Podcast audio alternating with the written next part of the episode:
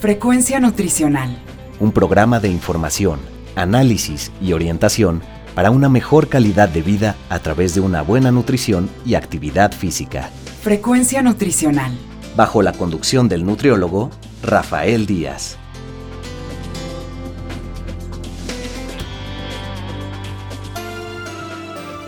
Hola amigos y amigas, les saluda Rafael Díaz García, ya estamos en su programa Frecuencia Nutricional, un programa de la Universidad Autónoma Metropolitana Unidad Xochimilco para One Radio 94.1 FM. Antes de cualquier otra cosa, quiero agradecer a todos los que durante estos días nos han seguido en nuestra página web y se han puesto en contacto con nosotros vía correo electrónico. Sus comentarios y sugerencias son muy importantes para todos los que hacemos este programa. Recuerden que Frecuencia Nutricional es un programa hecho por personal docente e investigadores de la licenciatura en Nutrición Humana de la UAM Xochimilco para todos ustedes, y el cual tiene como objetivo informar, analizar y orientar en los diferentes temas relacionados con la alimentación y la nutrición. Antes de enviar a nuestra cápsula, les comento que el día de hoy les vamos a presentar una entrevista que le concedió el licenciado César Iván Ayala Guzmán. Actualmente estudia la maestría en Ciencias del Deporte de la Escuela Nacional de Entrenadores Deportivos de la CONADE a la maestra Magdalena Rodríguez Magallanes. Y platicaron del tema, el rol del nutriólogo en el proceso del entrenamiento deportivo. Pero escuchemos la cápsula y regresamos.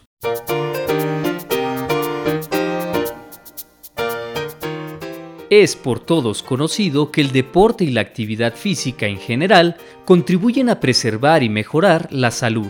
La actividad física comprende todo aquel movimiento corporal que genera un trabajo de los músculos y exige un gasto de energía. Esta abarca actividades cotidianas que impliquen movimiento corporal y se realizan como parte del trabajo. Caminar, bailar, andar en bicicleta, correr, nadar, pasear a las mascotas, regar el jardín o incluso las tareas del hogar.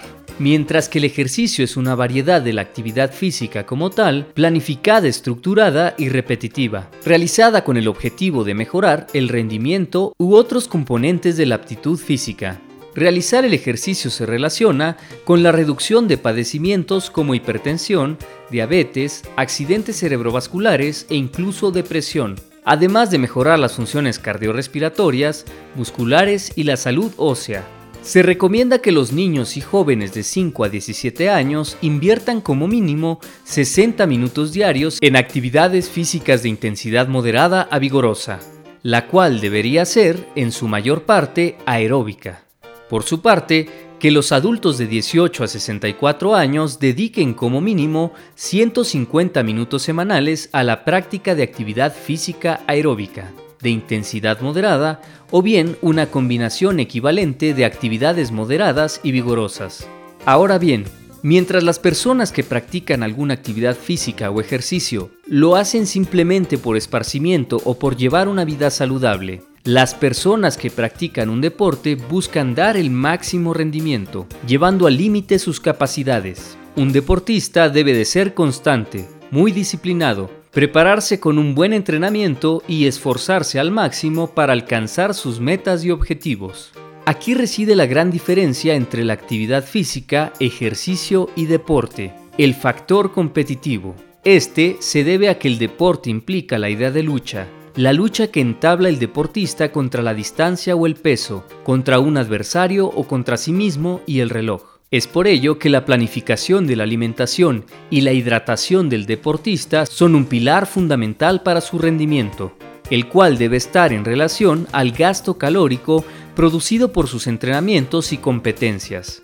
Además, siempre debe considerarse una serie de requerimientos nutricionales que han de ser acordes respecto a la edad, el sexo y el peso corporal actual e ideal del deportista.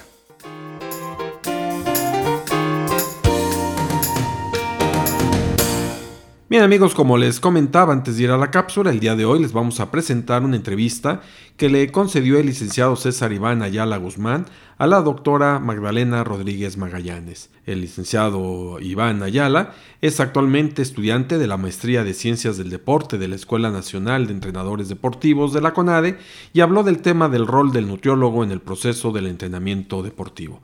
Escuchemos la entrevista. Frecuencia nutricional. Amigas, amigos, bienvenidos a su programa Frecuencia Nutricional. En esta ocasión nos acompaña el licenciado en nutrición César Iván Ayala Guzmán. Actualmente se encuentra estudiando la maestría en Ciencias del Deporte en la Escuela Nacional de Entrenadores Deportivos de la CONADE y también participa aquí en la universidad como asistente de investigador en el Departamento de Atención a la Salud. Bienvenido, César. Hola, buenas tardes. Muy bien, y bueno, pues hoy vamos a tratar un tema muy interesante, muy controversial, y bueno, César nos va a aclarar algunos aspectos que son importantes. El tema de hoy es el rol del nutriólogo en el proceso de entrenamiento deportivo. Entonces, ¿qué te parece, César, si comenzamos justamente definiendo algunos conceptos como deporte, actividad física? También hay otro por ahí que causa a veces alguna confusión y bueno, y lo que es un deportista como tal, ¿no? Mira, pues la actividad física, podríamos hacer la diferenciación entre lo que es actividad física, ejercicio y deporte, que es generalmente donde radica la principal confusión en las personas. La actividad física podría definirse como cualquier movimiento del sistema músculo-esquelético que produce un gasto energético por encima del gasto energético en reposo. Esto sería la actividad física, es decir, el hecho de que estés sentado moviendo el brazo o escribiendo, ya estás gastando energía por encima del reposo. Entonces ya estás haciendo actividad física. Y la actividad física puede ser de diferentes niveles. Se considera que hay actividad física de muy vigorosa intensidad, vigorosa intensidad, moderada, baja y muy baja intensidad. Esa es la definición que podrá hacerse para actividad física. Incluso, por ejemplo, eh, no sé, subir las escaleras, actividades de la vida las amas de casa, el barrer, eh, todo esto estamos hablando de actividad, actividad física. Mientras que el ejercicio sería la actividad o conjunto de actividades que tienen como un objetivo el mejorar una capacidad o cualidad física, o yo lo enfocaría más hacia un aspecto de la condición física que sería otra definición. Es decir, por ejemplo, con el ejercicio buscas mejorar tal vez tu fuerza muscular, tu resistencia muscular o tu capacidad cardiovascular, o tal vez flexibilidad o alguno de estos componentes. Y bueno, la condición física se podría definir como el conjunto de habilidades o cualidades que una persona tiene o desarrolla para realizar actividades de la vida diaria sin fatiga excesiva sin el riesgo de lesión. Entonces aquí, por ejemplo, el ejercicio podría ser un ejercicio específico, por ejemplo, lagartijas. Y ahí se está desarrollando, tal vez, dependiendo de cómo se realice, la resistencia muscular de la parte superior del cuerpo. Entonces, ya aquí el ejercicio tiene un objetivo para mejorar una capacidad física, por ejemplo. Mientras que el deporte viene siendo las actividades o ejercicios que se pueden realizar dentro de una forma competitiva o no competitiva, porque puede ser deporte recreativo, competitivo o, alto rendimiento. A ver, para que nos quede un poquito más claro, ya hablando de deporte, ¿es necesario pertenecer a alguna asociación o federación? o no necesariamente, por lo que decías, ¿no? De que puede haber deporte recreativo. Ajá, y deporte competitivo. Pues no, no necesariamente, porque en sí, por ejemplo, el fútbol cumple con todos los criterios para considerarse un deporte. Las personas que juegan fútbol los domingos lo están realizando, pero pues aquí no es competitivo. Entonces también hay que hacer esa diferenciación porque no siempre, porque realices deporte, vas a ser considerado un atleta. Como que una persona llega al consultorio y dice, es que juego fútbol cinco o seis veces a la semana ya, y entreno dos horas, ya soy deportista de alto rendimiento. Cuando no es así, y hasta muchas veces algunos deportistas que tienen campeonatos nacionales, tal vez este, centroamericanos o panamericanos, a nivel de alto rendimiento no dan las marcas, por ejemplo, no tienen el rendimiento para considerarse atletas elite. Entonces también dentro de estas personas que se dedican al 100% al deporte. al deporte, no son alto rendimiento. Entonces es muy importante tener clara esta diferenciación. Sí, estos conceptos. Ahora, por ejemplo, deportista de alto rendimiento, ¿cuáles son sus características? Ahí dependería. Muchas veces con que estén concentrados, por ejemplo, en el Centro Nacional de Desarrollo y Talentos Deportivos, bueno, el CENAR. En el CENAR, por ejemplo, ahí tienen deportistas de alto rendimiento, que están concentrados, ahí viven, ahí comen, ahí estudian y ahí entrenan todo el día. Entrenan dos, tres veces al día, pueden entrenar seis, ocho horas. Y tienen competencias nacionales e internacionales. Ajá. Algo así se puede considerar alto rendimiento. Pero hay otros que pueden ser alto rendimiento porque tienen competencias nacionales o tal vez estatales, internacionales pero es difícil que si no pertenecen a una institución, una federación, tengan una competencia fuera del país. Entonces aquí solamente habría que tener claro si solamente con que estés dentro de la federación o si por fuera tú puedes llegar al alto rendimiento. Okay. Pero básicamente es que tu vida esté dedicada al 100% al, al Estamos hablando de cuántas horas, por ejemplo. Pues ahí sería variable, pero generalmente los deportistas de alto rendimiento pueden entrenar más de 6, 8 horas al día. ¿A partir de 6 horas pudiéramos hablar? Podría decirse que ya es alto rendimiento. Aunque no pertenezcas a una federación, a una, federación, pero algo importante es que tiene que ser entrenamiento estructurado, planificado, porque muchas veces no se tiene un plan de entrenamiento y no se tiene un objetivo en sí. Entonces puedes estar, la gente por ejemplo te puede llegar a consulta con un nutriólogo y te dice es que corro dos horas al día. De esas horas, en realidad, ¿cuánto es efectivo? Tal vez en algún momento no llevas el ritmo constante, no tienes una planificación. En sí, el, entrenamiento efectivo, ¿cuánto tiempo significa de esas horas? Si estás platicando con tu compañero, si no estás al 100% metido en el entrenamiento, pues esa sería la cuestión de que muchas veces uno se va sobre recomendaciones energéticas sobre el tiempo, cuando el tiempo efectivo de entrenamiento no, no cubre esas No es el que te está comentando la persona, ¿no? Muy bien, y volviendo al tema principal, que es cuál es el rol del nutriólogo justamente en el proceso de entrenamiento deportivo, muy importante. Aquí, por ejemplo, ¿qué especialistas conforman un equipo de trabajo en este proceso de entrenamiento deportivo? Pues mira, dentro de un equipo de trabajo puedes encontrar que tienes al médico del deporte, al psicólogo del deporte, al fisioterapia, a quiropráctica. Cada uno tiene una meta en específico, ¿no? El objetivo, que es un equipo de trabajo transdisciplinario, es decir, que todos trabajen con el mismo objetivo. Aquí, por ejemplo, el psicólogo pues, es muy importante para que durante la preparación física, por ejemplo, atletas que están concentrados, el deportista está alejado de su familia y durante las competencias tiene que saber trabajar el estrés. Entonces aquí, por ejemplo, sería la importancia del psicólogo, de la fisioterapia, quiropráctica, medicina del deporte, pues para el tratamiento y, o evitar también lesiones, que también el nutriólogo ahí entra en una parte sobre la recuperación y sobre el evitar lesiones. Pero en sí el, nutriólogo el papel que tiene básicamente es que a través de la alimentación puedas asegurar o mejorar el éxito competitivo, modificando la composición corporal, dándole la energía que requiere para el periodo competitivo, teniendo un estado de hidratación adecuado o dependiendo ya del tipo de deporte, si necesitas dar ciertos pesajes antes de una competencia, pero en sí el objetivo básicamente es lograr el éxito competitivo evitando o promoviendo la recuperación. Algo que sucede es que el nutriólogo deportivo tiene que tener clara también la triada atlética o lo que también ya se conoce como el déficit energético relativo en el deporte, que la triada atlética básicamente es que se encontró que en mujeres podían tener amenorrea, osteoporosis y podían tener trastornos de conducta alimentaria. Que básicamente la definición de la triada atlética sería que haya adecuada disponibilidad energética, que haya salud ósea y que haya una función menstrual adecuada. Y el déficit energético relativo surgió porque todos los atletas pueden tener un déficit energético, pero no necesariamente solamente las mujeres. Entonces aquí la cuestión es de que el hecho de que el atleta tenga un desbalance entre el consumo energético y el gasto energético por competencias, por ejemplo, o entrenamientos, va a influir en el rendimiento deportivo. en la capacidad cognitiva, en la capacidad de reacción, en la coordinación, en el aumento de la tasa de lesiones. En todo esto va a tener una influencia si uno como nutriólogo, por ejemplo, por medio de la alimentación no otorga la energía adecuada para que el atleta pueda tener un desempeño adecuado. Claro. Y bueno, y de aquí la importancia justamente también que decías tú en cuanto al psicólogo, por ejemplo, ¿no? Se pueden presentar finalmente trastornos de la, conducta, alimentaria, ¿no? Que se tiene que trabajar en conjunto. Y que ahí, por ejemplo, la figura primordial sería el psicólogo acompañado del nutriólogo, ¿no? Entonces ahí, por ejemplo, es una actividad o un rol muy importante. Y esto puede darse más en deportes que son de categorías de peso, que tienen que dar cierto pesaje antes de la competencia. Y ya específicamente, ¿cuáles son esas tareas del nutriólogo en el proceso del entrenamiento? Me gustaría que nos comentara desde el primer contacto que tienes con el deportista, ¿no? O sea, ¿cómo empieza ese primer contacto? Para que tú sepas qué hacer, tienes que saber cómo está el atleta. La evaluación es importantísima. Y justo la evaluación también sirve para que después sepas si tu plan de acción tuvo efectividad o no. Entonces, desde que te llega, pues tienes que saber dentro de la evaluación de la composición corporal, que es algo base, cuál es el mejor método que tú tienes disponible, porque tú puedes decir que el mejor método para evaluación de composición corporal puede ser a partir de un modelo de cuatro componentes, pero no tienes tal vez un DEXA o no cuentas con un pesaje hidrostático o cuestiones así. Entonces, aquí la cuestión es de que dentro de tu entorno, qué es con lo que cuentas y qué es lo que hay, ¿no? Por ejemplo, la mayoría se enfocan sobre eh, evaluación de composición corporal por ecuaciones de predicción. A partir de antropometría evalúas con porcentaje de grasa, masa muscular, masa ósea. Entonces, aquí la cuestión es saber cuál es la mejor ecuación. ¿Por qué? Porque si esta ecuación se desarrolló con deportistas o fue con personas que frecuentemente realizaban ejercicio o ni siquiera realizaban ejercicio.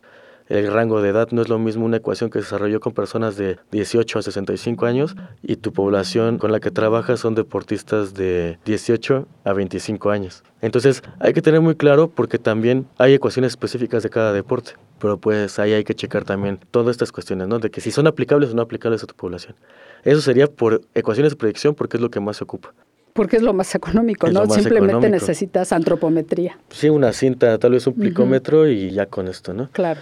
bueno, haces una historia clínica, supongo. Tienes que tener una historia clínica. Un recordatorio de 24 horas. O sea, eso sería, vamos a decir que lo, Sí, pues el ABC de la nutrición. Antropometría, bioquímico, clínico y dietético. Ok.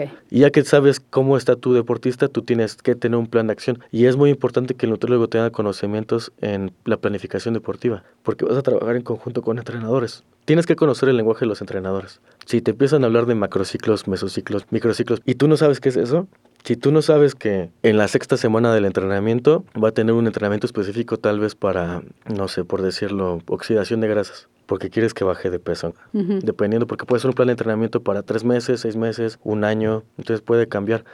Tú le puedes dar recomendaciones nutricionales específicas para potenciar, por ejemplo, en este caso, la pérdida de grasa. Todas las recomendaciones del nutriólogo tienen que estar basadas en evidencia científica. Ahora, ¿y todo esto lo haces de la mano con el entrenador, justamente? Idealmente sí, porque tú tienes que saber cuánto tiempo antes cuándo va a ser la intensidad mayor o menor en el entreno. Y sobre eso, pues no es la misma plan de acción que vas a tener al inicio, después de una competencia, donde el volumen del entrenamiento probablemente es más alto, pero las intensidades son más bajas donde la planificación deportiva es otra. Los métodos de entrenamiento van a ser diferentes que antes de la competencia. Si tú no comprendes lo que es el proceso de entrenamiento, el plan de acción que estés dando probablemente no sea el adecuado.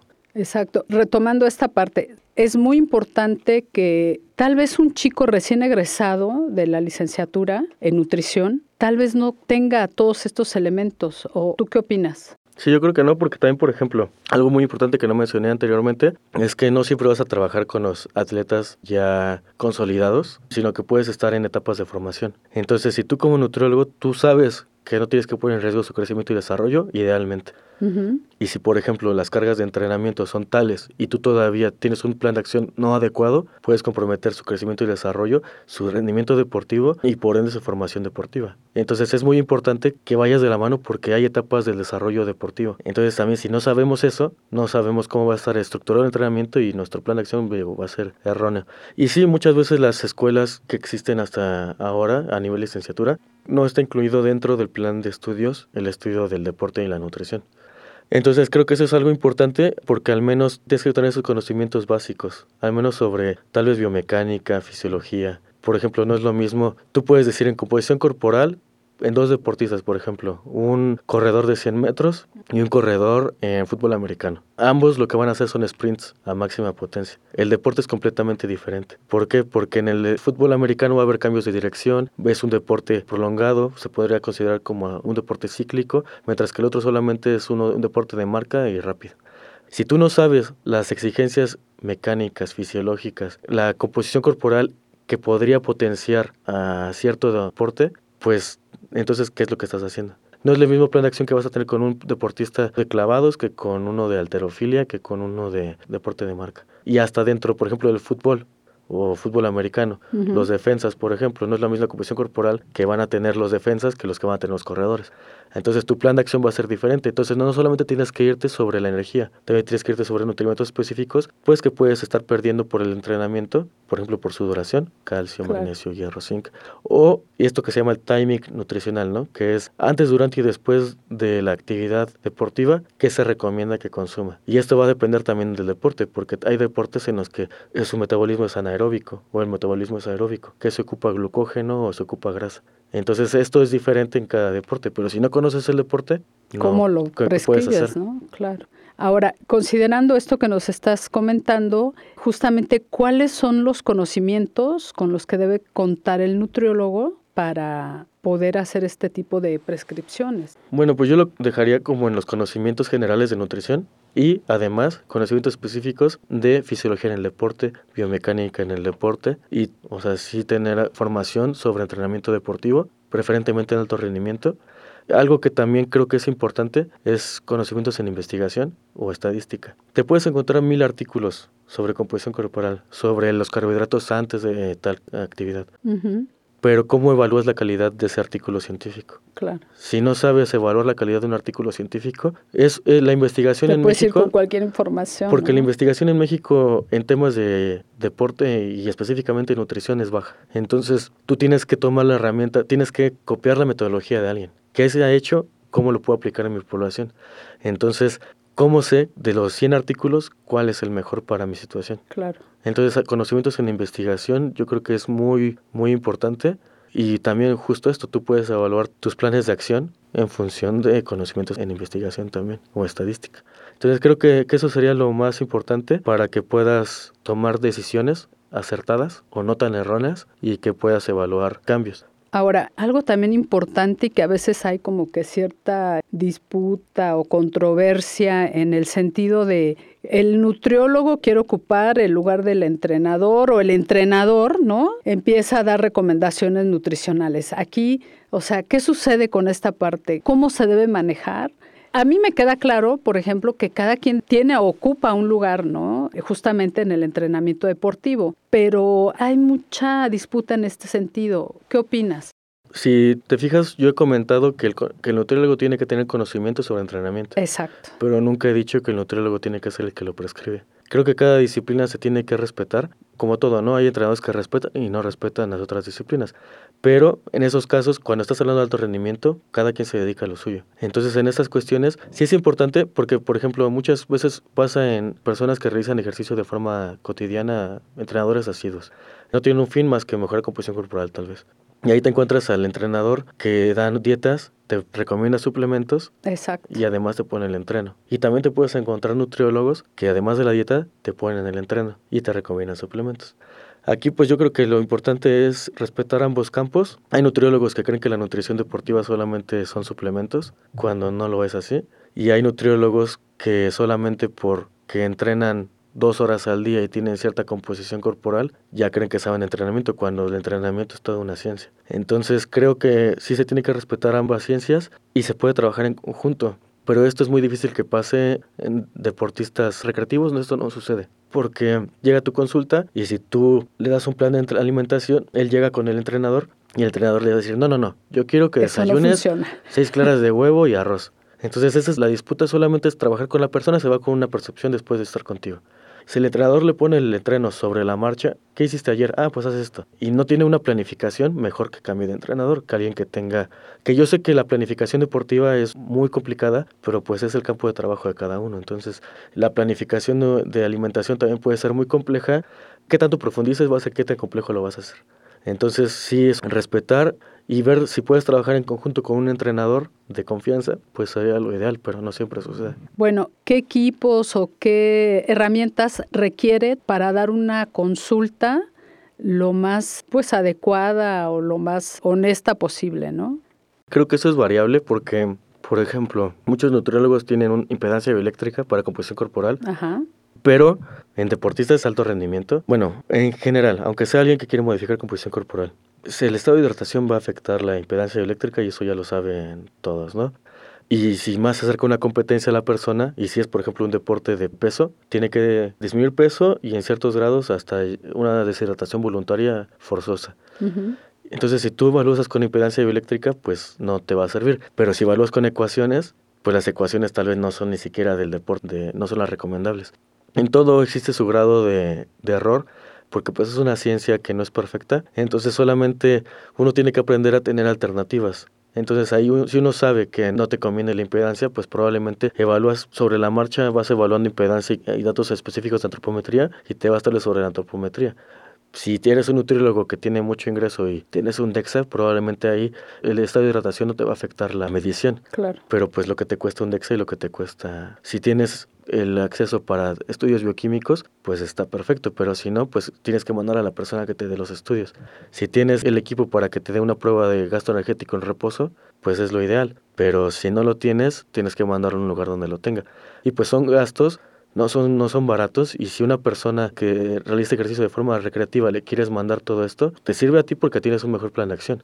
Pero tienes que ver los gastos a mediano y largo plazo. Entonces uno tiene que ajustarse a, a la factibilidad de disposición de equipos que tiene. Entonces uno quisiera tener un consultorio super equipado, pero eso no sucede ni siquiera en el alto rendimiento. Que bueno, que entonces finalmente tampoco es un obstáculo, ¿no? Para que puedan dar una consulta adecuada. La cuestión es esta de que el equipo que ocupes tiene su rango de error. Entonces, pues con cierto rango de error vas a trabajar, pero pues es con lo que estás trabajando. Bueno, y de hecho ni siquiera las algunas este, asociaciones o federaciones cuentan con todo el equipo que tal vez debieran, ¿no? Porque bueno, pues ellos sí trabajan con deportistas de alto rendimiento, representativos, etcétera, ¿no? Y aún así no, y aún así no lo no tienen, porque claro. son cuestiones presupuestales, políticas que pues, llevan su tiempo. Exacto. Ahora, ya por último, ¿podrías mencionar algunas opciones de capacitación en nutrición y deporte? Ya habíamos hablado de que a nivel licenciatura son pocas las que están empezando a incluir los temas de actividad física, ejercicio, deporte y nutrición. Yo he escuchado que hay muchos diplomados. Eh, a nivel posgrado, solamente la Universidad del Fútbol y la UVM tienen su maestría en nutrición deportiva. Ok. Hay muchos diplomados sobre nutrición deportiva. También ver qué institución las imparte, ¿Qué eso es muy da? importante, ¿no? ¿Y quién te lo da más? ¿Qué está haciendo el docente? ¿Dónde está laborando? ¿Es alguien autodidacta o en verdad vive del deporte? O sea, no Lo es, lo mismo, no es lo mismo alguien que leyó en un libro la planificación nutricional y te lo repite a alguien que sabe que en la práctica es diferente y en verdad te encuentras con ciertas barreras y cómo solucionas estas barreras. Claro. Entonces creo que es muy importante conocer la plantilla docente, qué están haciendo, dónde lo están haciendo. Dentro de los diplomados hay muchos, pero son caros. Entonces también hay algo que es importante, que es lo que he estado mencionando, es de que tienen que tener cierta base sobre entrenamiento. Entonces si no se explica nada sobre teoría del entrenamiento deportivo, de la planificación del ejercicio, también considerar esto. Al menos mi experiencia es en Escuela Nacional de Entrenadores Deportivos. Ahí el perfil de maestría no es de nutrición deportiva, es sobre prescripción de entrenamiento de alto rendimiento para perfilar a investigadores o docentes en esto. Yo lo tomo por esto, porque si no conozco nada del entrenamiento, pues qué voy a estar haciendo, ¿no? Lo que decías, hay que conocer Y mi formación es más hacia la investigación por ahora, entonces es para empaparme de los temas y justo en la Escuela Nacional de Entrenadores Deportivos en conjunto con el Colegio de Profesionales y Licenciados en Entrenamiento Deportivo, dan capacitaciones y están incluyendo temas de nutrición y deporte. La razón por la cual estoy diciendo esto es porque trabajan con nutriólogos que tienen experiencia con atletas olímpicos. Entonces, esta es la gran diferencia, ¿no? Muy bien, César. Pues desafortunadamente el tiempo se nos ha terminado. Nada más, ¿nos puedes dar algún dato donde te podamos contactar, por favor? Bueno, pues mi correo es cayala, Perfecto. Muy bien, pues agradecemos muchísimo tu participación y esperamos verte pronto. Gracias por la invitación. Muchas gracias. Frecuencia nutricional. Bien amigos, agradecemos al licenciado César Iván Ayala Guzmán por haber concedido esta entrevista a la maestra Magdalena Rodríguez Magallanes. Con esto estamos terminando nuestro programa, esperamos haya sido de su agrado. Recuerden que podemos seguir en contacto a través de nuestra página web www.facebook.com diagonal frecuencia nutricional. Asimismo lo pueden hacer enviándonos sus comentarios a nuestro correo electrónico frecuencia nutricional y también pueden estar en contacto con nosotros en Twitter como arroba fnutricional. Les recuerdo que pueden escuchar todos nuestros anteriores programas en www.misclow.com diagonal frecuencia nutricional. Solo me resta agradecerle a Teseo López, Alfredo Velázquez, a Norma Ramos, a Magdalena Rodríguez y a Efraín Velázquez quienes hicieron posible la realización de este programa. Finalmente, gracias a todos ustedes por escucharnos, se despide Rafael Díaz quien los espera en nuestra siguiente emisión de Frecuencia Nutricional.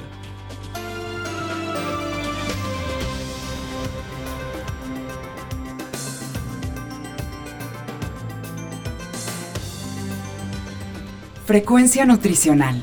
Un programa de información, análisis y orientación para una mejor calidad de vida a través de una buena nutrición y actividad física. Frecuencia nutricional. Una producción de la Unidad Xochimilco para Guam Radio 94.1 FM.